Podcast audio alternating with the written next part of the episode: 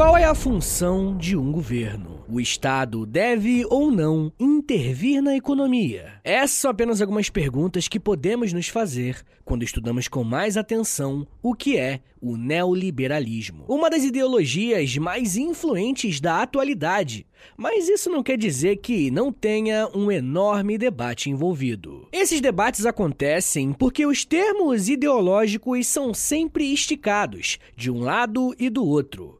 E esse termo vai se modificando e se adequando a determinadas realidades. Esse episódio está dentro de uma série que eu falo sobre ideologias políticas. Tem sobre socialismo, conservadorismo, liberalismo, comunismo, tem muitos episódios. Eu recomendo bastante que você procure por esses temas porque é um papo muito importante para a gente ter. Mas o ponto aqui hoje, gente, é tratar a ideologia de forma séria e sem espantalhos, tá bom? Para que o debate público possa ser feito da maneira mais honesta possível. E para fazer isso, eu quero lembrá-los que eu uso fontes e autores confiáveis sobre o tema, tá bom? E todas as fontes que eu utilizei estarão na descrição desse episódio.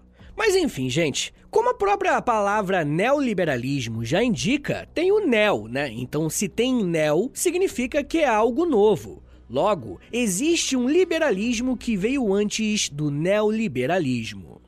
Mas nós não vamos nos aprofundar no tema liberalismo, porque, como eu já disse, tem um episódio aqui no feed que conta direitinho a origem histórica e o que, que significa liberalismo. Se você quiser ouvir esse episódio aqui primeiro, não tem problema, tá? Você pode ouvir primeiro esse e depois o liberalismo. Mas eu recomendo mesmo que você ouça esses dois episódios, liberalismo e neoliberalismo, porque eles são ótimos complementos um para o outro. Bem, o termo neoliberalismo surgiu no século XX e trata-se de um sistema político-econômico. O seu objetivo, a princípio, era renovar o liberalismo clássico do século XIX. Não se sabe ao certo a primeira vez que o termo foi utilizado, mas ele aparece de forma esporádica em trabalhos de alguns intelectuais já no século XIX. Mas o uso mais formal aconteceu após um encontro de pensadores liberais que ocorreu em Paris, no ano de 1938. Nesse encontro, uma das coisas que ficou definida foi que o neoliberalismo iria incorporar práticas como livre empreendedorismo e livre competição, além, claro, da defesa de um Estado imparcial. Essa postura fazia uma clara oposição à economia de cunho keynesiano, ou seja, baseada nas teorias do economista John Maynard Keynes. Nessa perspectiva keynesiana, o Estado tinha uma função crucial para evitar crises e recessões. Nessa linha econômica, o Estado era um dos principais investidores na economia interna. Precisamos lembrar que o keynesianismo foi a saída encontrada pelo capitalismo após a queda da Bolsa de Valores de Nova York. A crise de 29 rachou o liberalismo clássico e colocou o capitalismo em perigo. A participação do Estado foi fundamental para não deixar o capitalismo quebrar. Uma das pessoas mais importantes para o pensamento neoliberal foi o austríaco Friedrich Hayek, e ele argumentou em sua obra Caminho da Servidão que o planejamento estatal da economia podia levar ao totalitarismo. A sua obra foi publicada em 1944, um período em que o autoritarismo de estados fortes, que atuavam em quase todos os setores da vida, era realmente uma questão sendo debatida. Hayek, junto a outros intelectuais, fundaram a Sociedade Montpellerin em 1947, pouco após o fim da Segunda Guerra Mundial. Esse centro de pensamento econômico defendia os valores liberais, como a economia de mercado e a liberdade de expressão. No entanto, as ideias defendidas pelos pensadores neoliberais, liderados por Hayek, não obtiveram grande sucesso logo de início. Muito se deu porque, no período em que começaram a publicar as suas ideias, o modelo keynesiano conseguia dar conta da realidade, ou seja, ele tinha salvado de fato o capitalismo da crise de 1929 e conseguiu criar na década de 50 os Anos Dourados, um período em que as economias capitalistas cresceram de forma exponencial. Mesmo que o modelo econômico baseado nas ideias de Keynes tenha sido implementado já na década de 30, os efeitos da retomada econômica só surtiram efeito nas décadas seguintes e se consolidou após a Segunda Guerra Mundial. Alguns acontecimentos foram determinantes para que esse sucesso tenha sido alcançado. Uma questão foi a implementação do dólar como uma moeda internacional além da criação de instituições internacionais de coordenação e de controle da economia, como o Fundo Monetário Internacional, o FMI, e o Banco Mundial. Esse processo foi conduzido pelo centro capitalista do mundo naquele momento os Estados Unidos da América, ao mesmo tempo que financiava a reconstrução da Europa através do Plano Marshall. Olha só o que os professores Paulo Balanco e Eduardo Costa Pinto falaram sobre esse assunto. Sem dúvida, tornava-se muito claro que o capitalismo resolvera adotar um modelo de desenvolvimento de inquestionável inspiração keynesiana Portanto, privilegiando o princípio da demanda efetiva como norma teórica, tanto no plano econômico como no cultural. Coube ao Estado o papel de controle do ciclo econômico e de disseminação da cultura burguesa do consumo e da eficiência aos moldes norte-americanos, o American Way of Life através do consumo de massa e das transformações ideológicas dos indivíduos, um novo tipo de humano. Fecha aspas. Foi nesse período que a propaganda tomou conta do mundo, com o objetivo de transformar o estilo de vida estadunidense num modelo de prosperidade e confiança para o mundo inteiro. Vai ter um papel fundamental nesse processo o rádio, o cinema e principalmente a televisão sem dúvidas, é a era dos eletrodomésticos, do conforto dentro de casa. Porém, não demorou muito para que esse estilo de vida começasse a apresentar problemas. Aos poucos, o sonho americano se mostrava, na verdade, um pesadelo. E nos anos 70, o modelo econômico implementado na década de 30 começou a mostrar as suas fragilidades por conta de uma crise internacional no preço do petróleo. E o interessante é que esse baque econômico teve um enorme reflexo cultural vai ser nos anos de 1970 que o movimento punk vai começar a questionar o estilo de vida estadunidense, com um visual agressivo, para escancarar a insatisfação de uma juventude que não se identificava com a vida baseada no consumo. E o cinema também vai entrar numa fase que buscava mostrar o submundo dessa vida mostrada na televisão. Filmes como Taxi Driver, por exemplo, vão mostrar a sujeira, literal e moral, das ruas de Nova York. Com a evidente decadência de uma economia capitalista próspera, uma nova abordagem se fazia necessária. Foi nesse momento que o neoliberalismo conseguiu ganhar espaço entre as potências mundiais. No final da década de 70, uma nova primeira-ministra da Inglaterra vai mudar os rumos políticos e econômicos do país e influenciará todo o mundo. Eu tô falando de Margaret Thatcher lá na Inglaterra, que inclusive tem episódio aqui no feed sobre ela. Eu recomendo que você ouça depois. Mas nos Estados Unidos também teve Ronald Reagan, e ambos representavam governos conservadores, que irão adotar as políticas defendidas pelos neoliberais, como principalmente a redução do Estado na economia. Mas apesar de serem os símbolos do neoliberalismo, como eu disse anteriormente, não é tão simples assim definir o que é neoliberalismo justamente porque ele implica num grande debate que envolve escolas de pensamentos que em alguns pontos convergem, mas em outros divergem. Vamos começar falando da Escola Austríaca de Economia. Ela recebe esse nome porque os seus principais autores eram de origem austríaca e desenvolveram seus trabalhos na cidade de Viena. O livro Princípios da Economia Política, do Karl Menger, publicado em 1871, é considerado a obra inaugural do neoliberalismo. Menger, por exemplo, desenvolveu em seu trabalho a teoria da utilidade marginal. que significa, resumidamente, que a utilidade total de um bem cresce quando se consomem maiores quantidades desse bem, mas o seu incremento da utilidade marginal é cada vez menor. E essa é uma explicação econômica complexa para dizer que o consumidor tem satisfação com um bem, mas a unidade seguinte já não é capaz de lhe proporcionar o mesmo prazer. Outro grande nome desse pensamento foi Eugen von Boehm-Bawerk.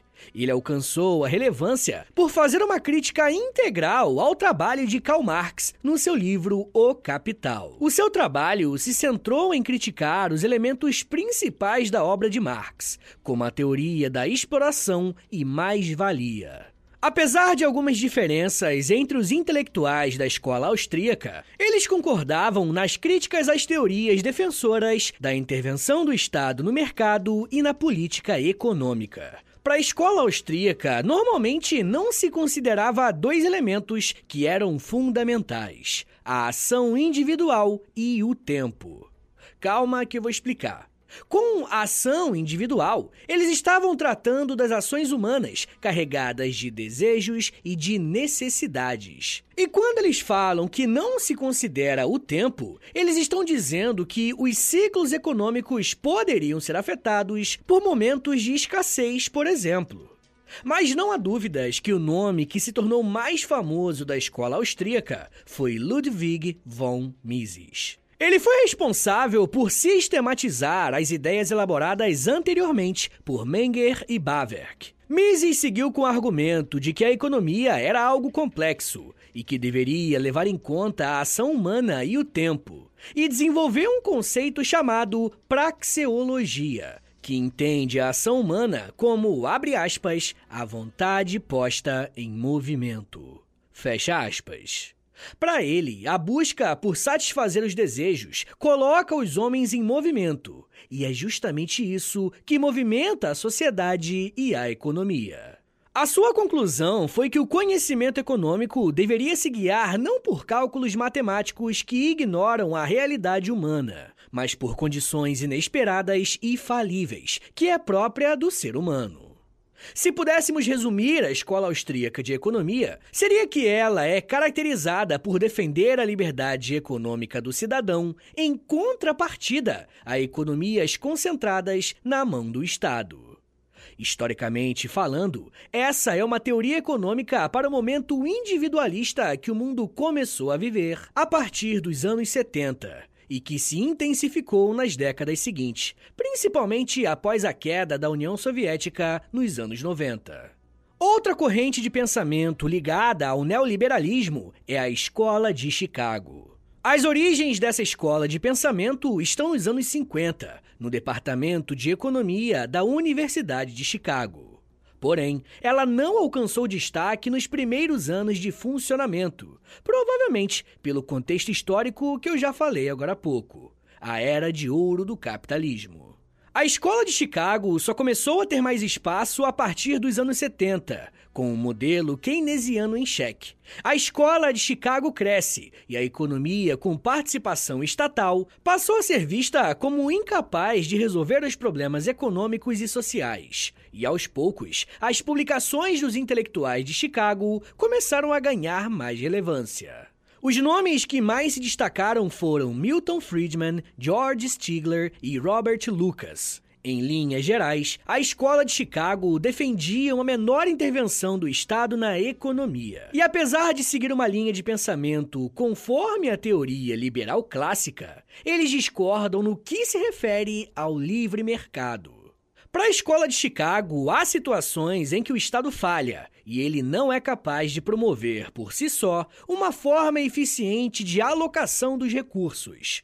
Porém, eles enfatizam que as falhas do governo são ainda maiores que as do mercado e por isso são menos desejadas ainda. Milton Friedman criou quatro categorias para explicar o que seria uma forma eficiente de gastar dinheiro. A primeira é: gaste do seu próprio dinheiro com você mesmo. Que é a mais eficiente, porque, segundo essa teoria, a pessoa tende a ser mais cautelosa ao gastar o seu próprio dinheiro, porque ela conhece os seus gastos. A segunda categoria é gaste do seu próprio dinheiro com outra pessoa. Nesse ponto, o dinheiro ainda é da pessoa e por isso ele terá um incentivo para economizar, mas não terá condições de avaliar o gasto do destinatário da melhor forma possível. A terceira é gaste do dinheiro de outra pessoa com você mesmo. Nesse caso, o dinheiro não é seu e por isso você não tem o incentivo a economizar. Mas ainda é possível fazer o dinheiro valer o máximo possível, segundo as suas preferências. E por último, a quarta categoria é gaste do dinheiro de terceiros com outra pessoa. Para Friedman, essa é a forma menos eficiente de gastar dinheiro, já que não há incentivo para economizar e nem para satisfazer a pessoa com quem o dinheiro é gasto. E para ele, agora que vem o pulo do gato, rapaziada, é justamente essa a categoria em que se encaixam os gastos governamentais quando, por exemplo, ele utiliza o dinheiro dos impostos para financiar serviços públicos. Friedman defende, por exemplo, que é mais eficaz para diminuir a pobreza a distribuição de dinheiro diariamente às famílias pobres, ao invés de distribuir produtos básicos para uma população necessitada. Existem ainda mais duas contribuições da Escola de Chicago que afetaram o pensamento da economia nacional. O monetarismo defende que o dinheiro em circulação tem grande influência na atividade econômica e no nível dos preços, em oposição ao keynesianismo, que dava ênfase no financiamento de políticas públicas pelo Estado. Além do monetarismo, outro ponto defendido pela Escola de Chicago, especificamente por Robert Lucas, é as expectativas racionais. Lucas defendia que não bastava utilizar os dados históricos para estudar os efeitos da política econômica. Para ele, também deveria ser levado em consideração as expectativas dos agentes, porque elas afetam as suas ações. Assim, ele fundamentou a sua teoria na expectativa racional, ou seja, as expectativas do mercado são formadas a partir de uma previsão das expectativas dos agentes que atuam nessa economia. E eu sei, gente, eu sei que é um pouco confuso, mas depois você dá uma pesquisada em cada um desses conceitos, lê devagar com calma, que vai ficar muito mais fácil para você entender, claro, se você quiser aprender um pouco mais sobre neoliberalismo. Mas até aqui, vocês devem ter percebido que tanto a Escola Austríaca de Economia como a Escola de Chicago, mesmo não sendo a mesma coisa em termos de ideologia neoliberal, ambas defendem o indivíduo como ponto central da economia. Os desejos e expectativas do indivíduo devem ser mais importantes para a economia baseada no mercado e para isso é necessário que haja pouca ou quase nenhuma intervenção do Estado. Esse pensamento político, social e econômico foi adotado por alguns países, todos com um posicionamento conservador de direita. No caso da Inglaterra e dos Estados Unidos, e até de uma ditadura de direita, no caso do Chile. E hoje eu quero falar um pouco mais sobre como que essa ideologia política foi colocada em prática e quais as suas consequências. Mas me dá um minutinho aí, tá, gente, que daqui a pouco a gente volta. E eu falo um pouco mais sobre expectativa, corte de gastos, estatização e leite. leite, é isso aí. Segura aí, que é um minutinho só.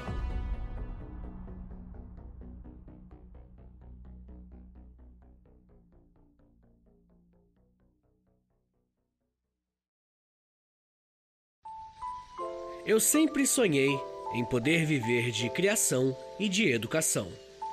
E graças ao apoio de vocês lá no Apoia-se, isso se tornou realidade. Entre em apoia.se barra História em Meia Hora, que com 10, 20 ou 30 reais por mês, você não só contribui para esse trabalho continuar acontecendo, como também recebe recompensas exclusivas para os apoiadores. Com 10, você tem acesso a um podcast semanal exclusivo.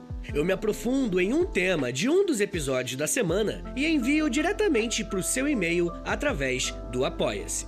Já tem mais de 70 episódios por lá e você vai receber acesso a todos eles. Além do podcast exclusivo, com 20 reais, você também recebe acesso ao nosso Clube do Livro. Todo mês nós lemos um livro sobre história e conversamos no grupo do Telegram. E depois de 30 dias, fazemos uma call no Zoom para compartilharmos as nossas impressões. E com 30, além das recompensas anteriores, eu te adiciono no meu Amigos Próximos no Instagram, onde publico conteúdos diários com curiosidades históricas, tanto no arroba História em Meia Hora quanto no arroba Prof. Vitor Soares. E se você tiver alguma dúvida sobre o apoio, é só entrar em contato comigo pelo e-mail historiaemmeiahora.gmail.com apoia.se barra História em Meia Hora. É apoia.se barra História em Meia Hora. Valeu, gente!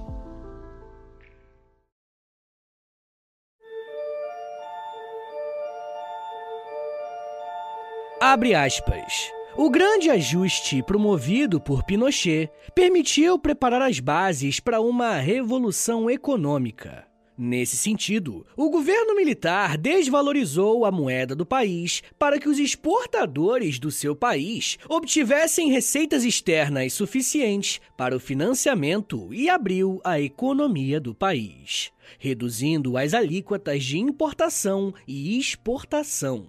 Apesar que isso significasse a curto prazo um empobrecimento acentuado, resultado da grande redução do poder de compra da população. A ditadura abriu o mercado interno para as importações. Ofereceu subsídios para que estrangeiros, oriundos de países ricos, sobretudo, adquirissem desde o controle de bancos até companhias elétricas, desmantelando todas as estruturas construídas pelos antigos governos entre eles as fortes pressões e demandas populares exercidas sobre o governo. Fecha aspas.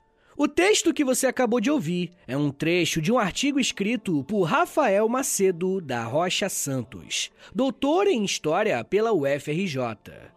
Em seu texto, Macedo faz uma análise muito bem feita, comparando o governo chileno de Augusto Pinochet com outras ditaduras latino-americanas, como a do Brasil e a da Argentina.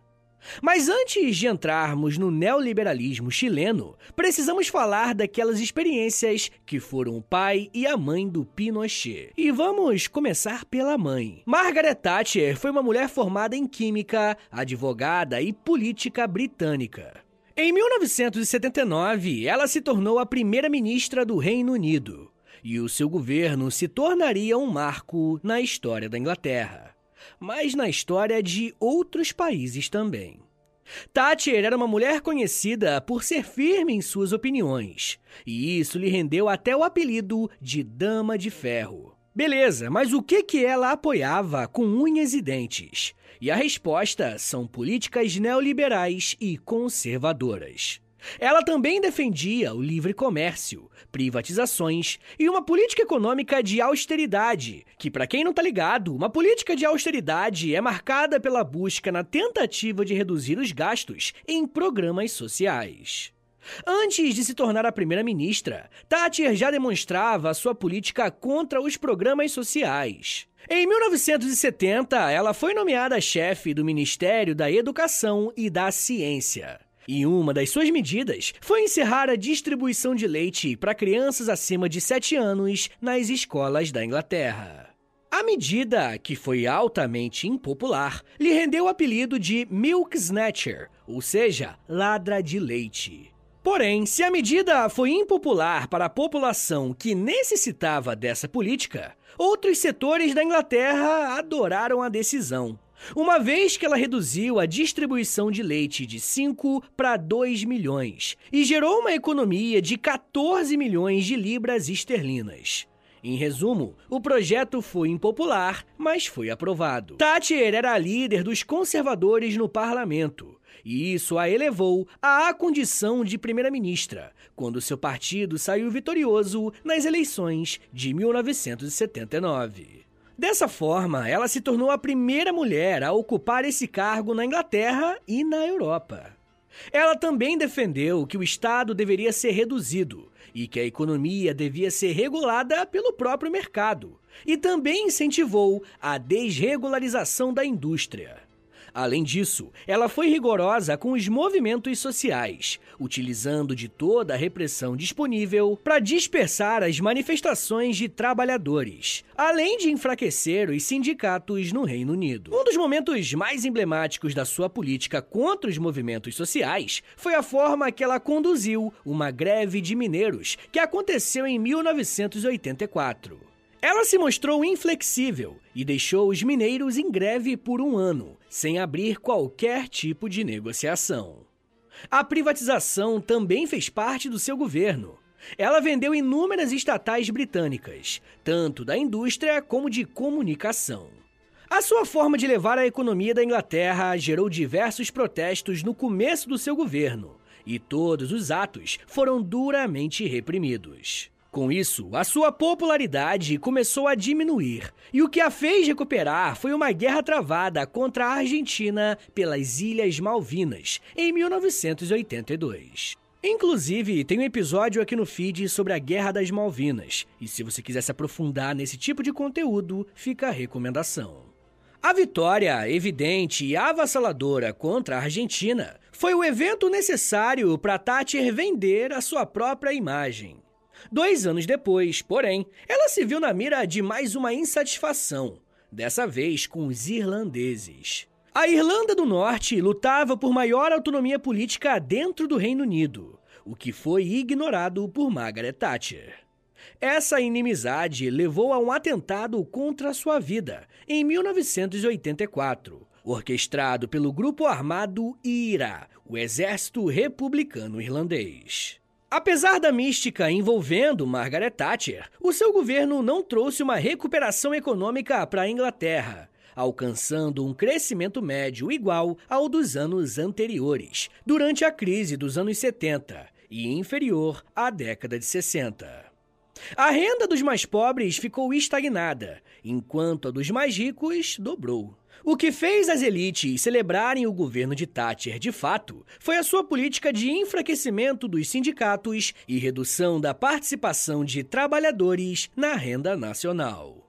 O que é inegável é que a sua influência extrapolou os limites da Grã-Bretanha e chegou aos Estados Unidos com Ronald Reagan. A frase de Thatcher, abre aspas, a sociedade não existe. O que existe são os indivíduos. Fecha aspas acabava ganhando um aliado muito forte e disposto a colocar o neoliberalismo em prática, do outro lado do Atlântico Norte.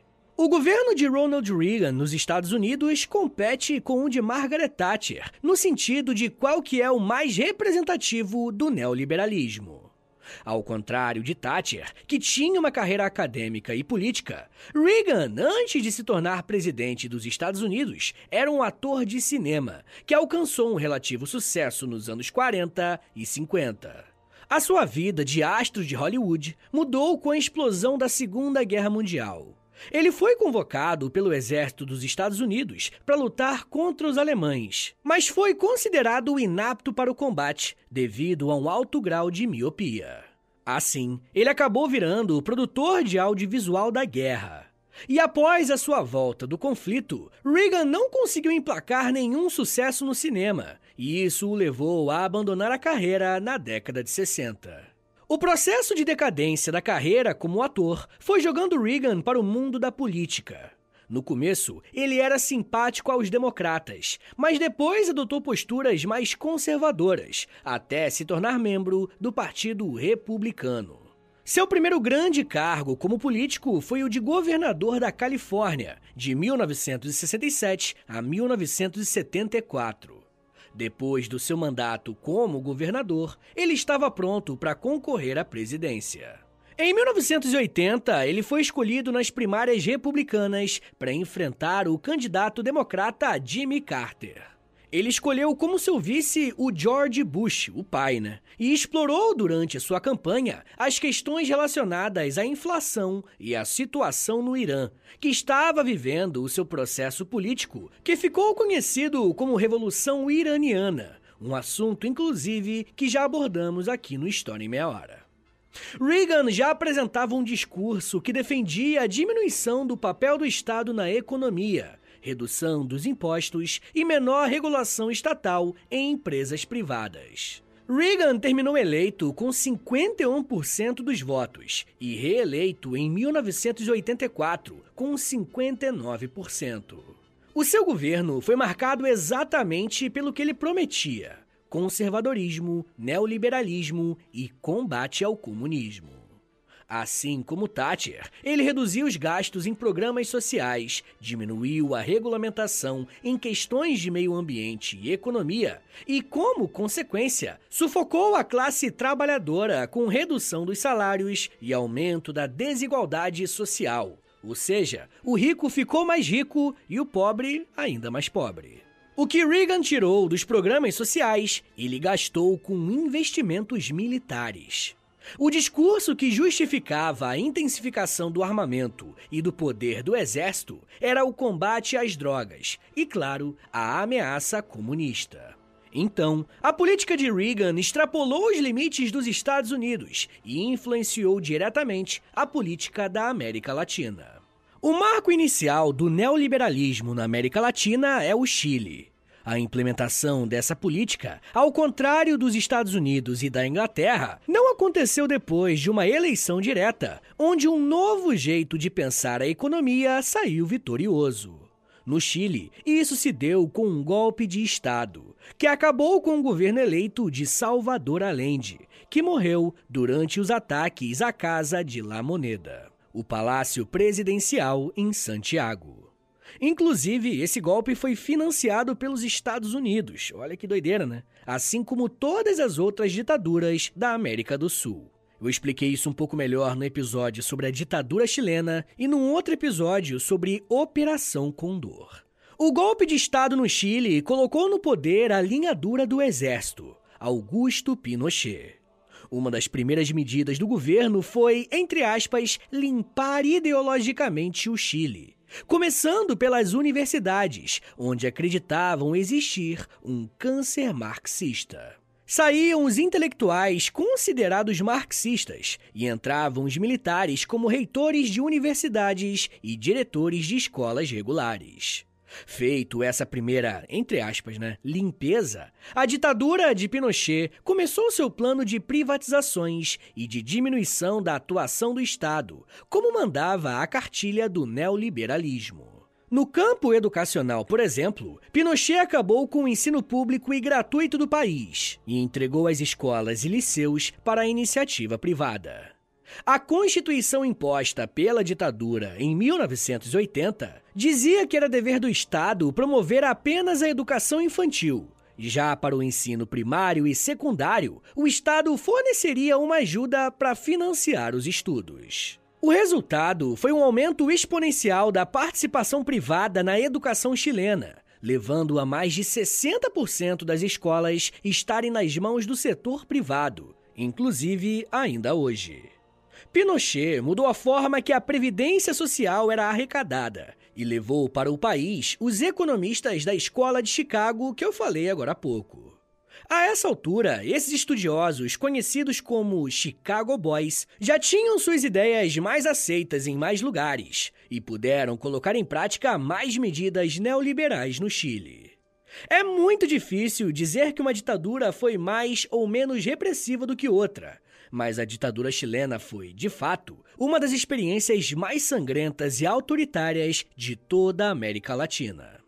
E o plano de governo de Pinochet foi fazer do Chile um país neoliberal e que acabou servindo de laboratório para outras experiências que se afirmaram nos anos de 1990, após a queda do mundo soviético. E um desses exemplos é o Brasil, que adotou uma intensa agenda de privatizações nos anos do governo FHC, mostrando um neoliberalismo brasileiro. Mas isso já é um papo para uma outra meia hora.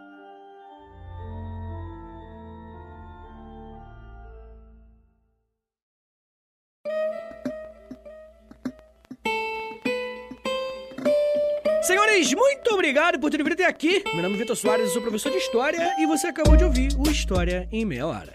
Eu gosto muito de falar de ideologia, de, de falar de política. É, esse aqui foi um pouco mais histórico até do que eu pensava, do que eu tinha planejado, mas eu acho que é importante também, né, trazer o aspecto histórico, afinal, esse aqui é um podcast de história, para uma ideologia política e econômica, como é o caso do neoliberalismo. Então, se você quer mais episódios como esse aqui, faz o seguinte: posta nos stories do Instagram, compartilha esse episódio, rapaziada. Posta lá e me marca no arroba História em Meia Hora, ou você também pode postar lá no Twitter. E aí você me marca no arroba H30podcast, que eu já te agradeço bonitinho, tá bom? Mas eu quero lembrar também que a melhor forma de você ajudar o História em Meia Hora a continuar de pé por muitos e muitos anos ainda é assinando o nosso Apoia-se, beleza? Considere assinar o apoia.se barra História em Meia Hora, porque os assinantes, além de ajudarem meu trabalho a continuar rolando, também recebem um monte de conteúdo exclusivo. Tem mais de 100 episódios exclusivos lá, tem Clube do Livro, tem conteúdo diário no Instagram, depende, né, do nível que você apoiar, do plano que você assinar, beleza? Mas é claro, né, eu tô falando só se você quiser e puder me ajudar, tá bom? Lembrando que o História em Meia Hora também tem um Pix, tá bom? Meu Pix e o meu contato é historiaemmeiahora.gmail.com. Qualquer valor é mais do que bem-vindo. O História Meia Hora, gente, tem uma parceria com a Loja, tá bom? L-O-L-J-A, Loja. Entra no site deles, loja.com.br, aí você digita História Meia Hora, porque você vai ser transportado para nossa lojinha. E na nossa lojinha tem um monte de produto, tem moletom, tem camiseta, tem raglan, tem, tem regata, tem vários produtos iradíssimos e originais do História Meia Hora, hein? Só tem lá. Então se você quiser ficar bonitão, bonitona, gatom, gatona e também mostrar pra rapaziada que você gosta de história, história, porque as camisetas são de temáticas históricas, bem engraçadinhas, mas sempre com temáticas históricas, considere ir lá comprar um produto, uma camisa, alguma coisa do tipo, porque além de ficar gatão e gatona, você também ajuda o meu trabalho dessa forma. Rapaziada, uma coisa que eu vou pedir agora, e isso aqui é de graça, tá? Não custa nada, é zero reais. É o seguinte: entra no meu perfil do História Meia Hora no Spotify, clica nas cinco estrelinhas, por favor, tá bom? Na avaliação. Depois clica em seguir. E por último, clica no sininho, porque o sininho envia uma notificação pro seu celular avisando quando tem episódio novo, tá bom, gente? Então é isso, gente. Me siga nas redes sociais. É arroba no Twitter, no Instagram e no TikTok. Eu tô sempre no TikTok fazendo os videozinhos educativos, beleza? Então é isso, gente. Muito obrigado, um beijo, até semana que vem! E valeu!